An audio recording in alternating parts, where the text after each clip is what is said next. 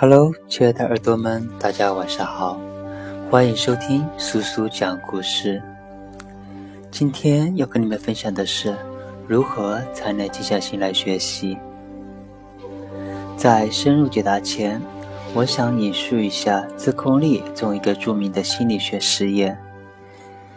一九五三年，心理学家奥尔兹将电极植入老鼠脑袋，就在这时，意外发生了。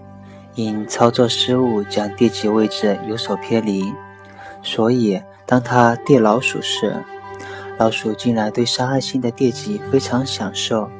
后来，他设计了一个控制开关，老鼠一旦学会通过开关来获得电击刺激后，就会近乎疯狂地电击自己，直至精疲力尽。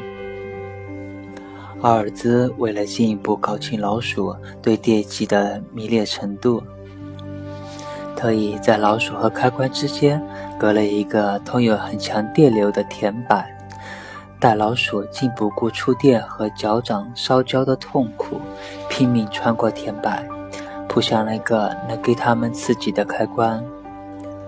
奥尔兹的一个偶然失误，发现了一处未被开发的原始脑区——奖励中枢。奖励中枢是人类最原始的动力系统。当它受到刺激时，会分泌多巴胺。多巴胺会给出快乐承诺，即只要你能够抓住刺激，你就能非常快乐；或者再多个刺激一下，你就会非常快乐。在这些快乐承诺的驱使下，我们欲罢不能。奖励中枢到底有多强大呢？小白鼠实验中，如果不加控制，小白鼠最后会自我毁灭。一个错误的心理学实验发现一个伟大的脑区，它为很多难题和研究打开了突破口。它就像它的诞生一样。奖励中枢很容易犯错误，小白鼠会因为错误的奖励刺激电击自我灭亡。人类呢，同样有一个实验。美国杜莱大学的罗伯特希斯在实验的奖励中枢植入电击，实验者也如同小白鼠一样，会疯狂的高频电击自己。要知道。那可是实打实的电击。到了吃饭时间，研究员给实验者端来食物。实验者虽然承认很饿，但不愿意停下电击吃东西。后来，实验员提出终止实验，切断电击。有病人提出强烈抗议。另外，有病人在切断电击后。仍然狂按两百多次按钮。只要能刺激奖励中枢，人就与小白鼠一样，不会去分辨刺激是有害的还是有用的，只是尽情享受刺激，哪怕画下自我毁灭。奖励中枢很强大，它让我们对渴望的有强大的执行力。这也符合进化的机制，因为我们渴望的往往是对我们有用的。但奖励中枢也非常可怕，如果它被错误的刺激，我们就成了被操纵的小白鼠。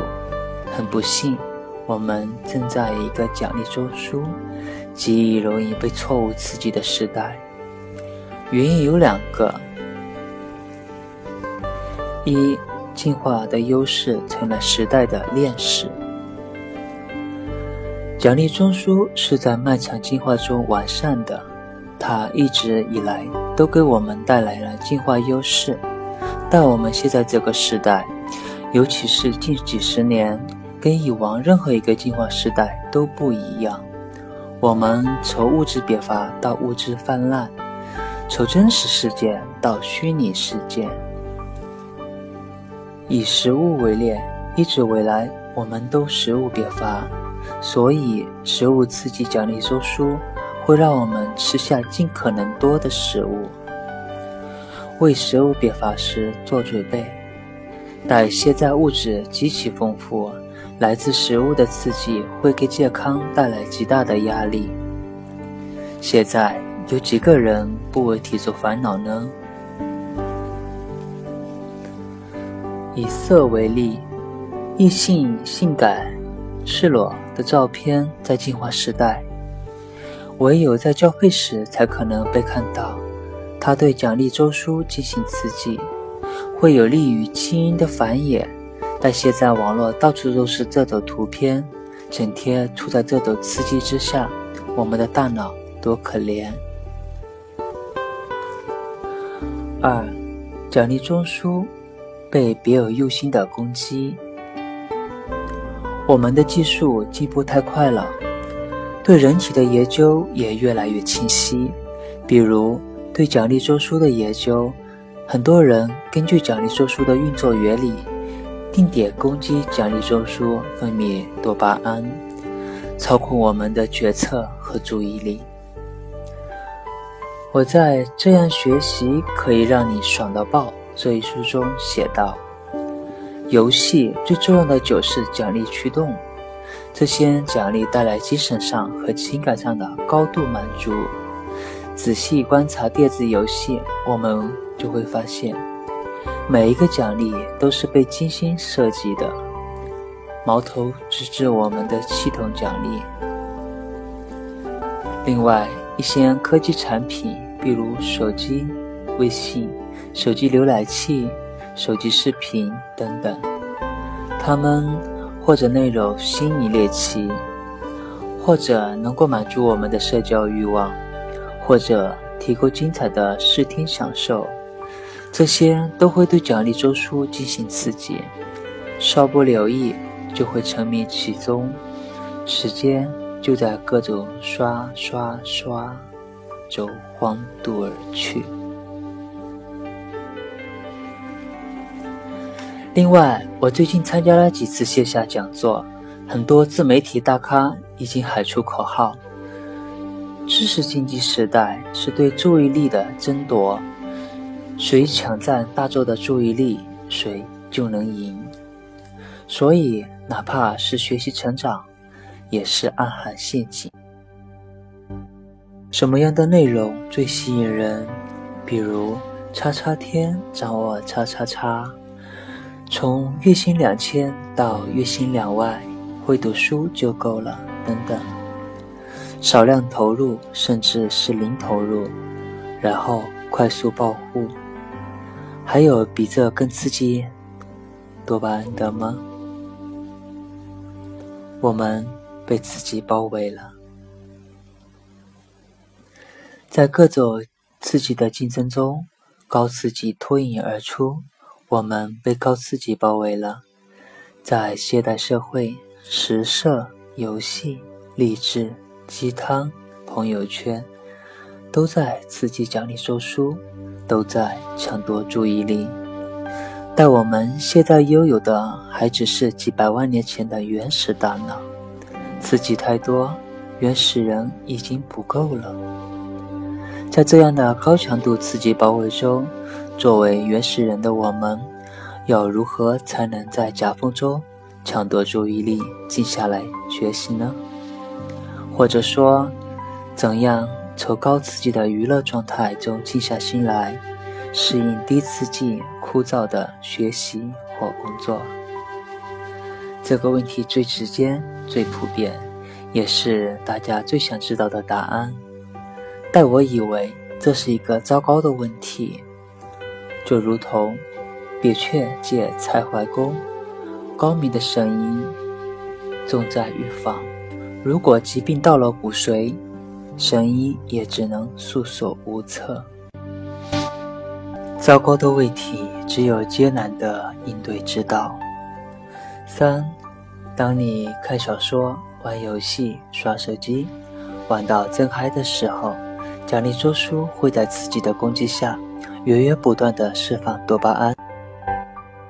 即使你知道这些东西无法。给你真正带来快乐，但在那时那刻，多巴胺是实打实存在的。它让我们变成了所求无度的小白鼠，欲罢不能。想要开启低刺激的学习过程，首先是要有强大的意志力，深深跳出这个循环。跳出来之后，隔绝诱惑、刺激，再通过冥想、跑步等真正有效的快乐措施，平复大脑中的多巴胺，然后再进行开始低刺激的学习。相信我，这个过程很难。内心也会非常纠结、痛苦，需要大毅力、大决心，但没有其他更有效的办法。因为将自己置于高刺激的娱乐状态这个情境，事情就已经是错了，唯有积极弥补。但根据我的经验，成功率并不高。一个问题的背后，会隐藏着一个更本质的问题。聪明的人会追问本质，即如何纠正大脑偏差，抵御刺激诱惑。这是一个好问题，就会有良好的解决之道。方法就是做个多巴胺侦探。多巴胺只是给出奖励的承诺，让我们大脑产生期待。让我们相信，只要再坚持一下，就会很幸福、很快乐。但很多刺激都是根本带不来真正的满足感的，比如刷手机、刷公众号、刷微博、刷朋友圈。比如，当你拥有刷手机的冲动时，深呼吸三次，在脑海中想象并体验。你的刷手机念头开始刺激你的奖励中枢，奖励中枢开始分泌多巴胺，多巴胺开始劫持你的注意力，让你对刷手机越来越期待，越来越忍不住想刷。然后深呼吸三次之后，如果你抵挡不住诱惑，那就开始刷吧。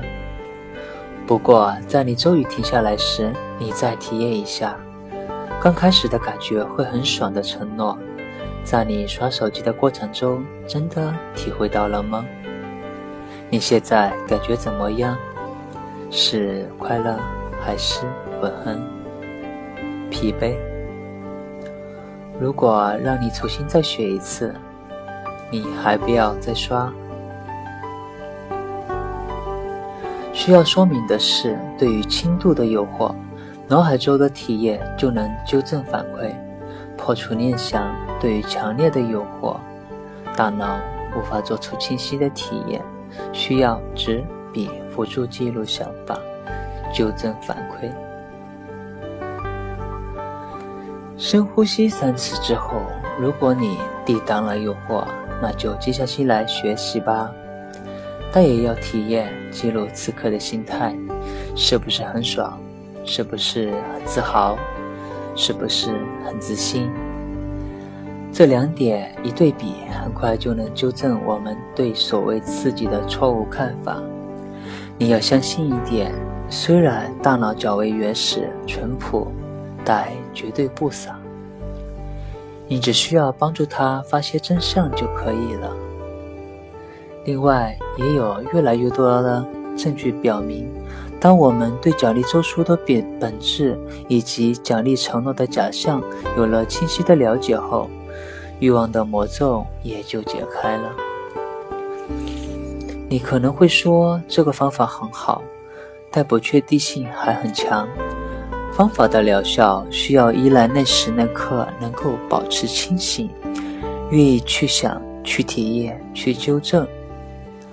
但很多时候，欲望来了就什么都不去想了。有没有办法能够从根本上免于刺激，保持平静的心态？这是个极好的问题。真正有效的方法，往往是最简单的。华尔街教父，同时也是巴菲特老师格雷厄姆曾经说过：“如果让他去电视台讲投资之道。”他会在电视节目中反反复复强调四个字：注意安全，注意安全，注意安全。在一个物欲横流的社会，想要保持内心的平静，就必须提升心灵的质量。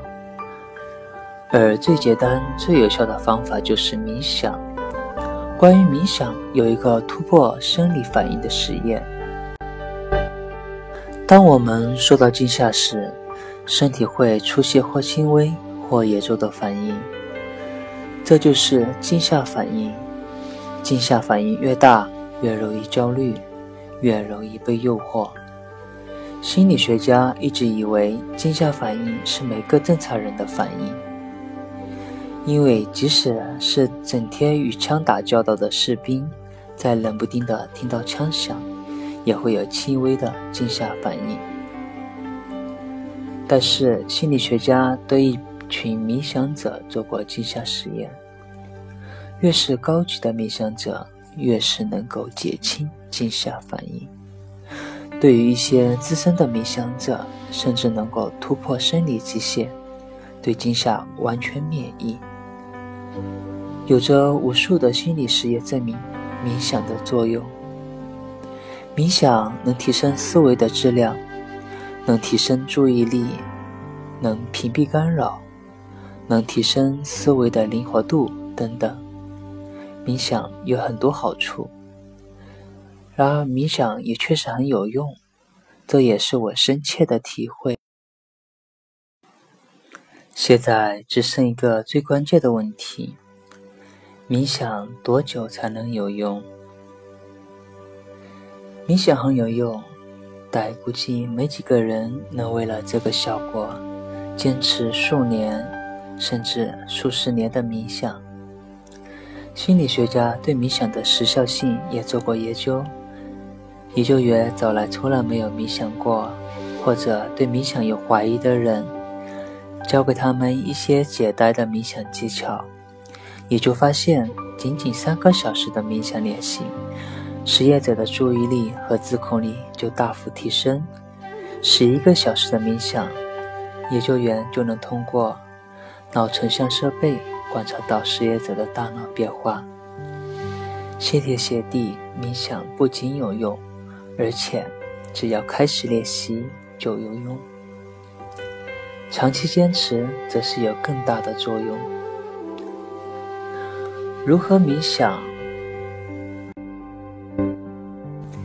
冥想有很多种，但本质都是关注当下。我用的是呼吸冥想。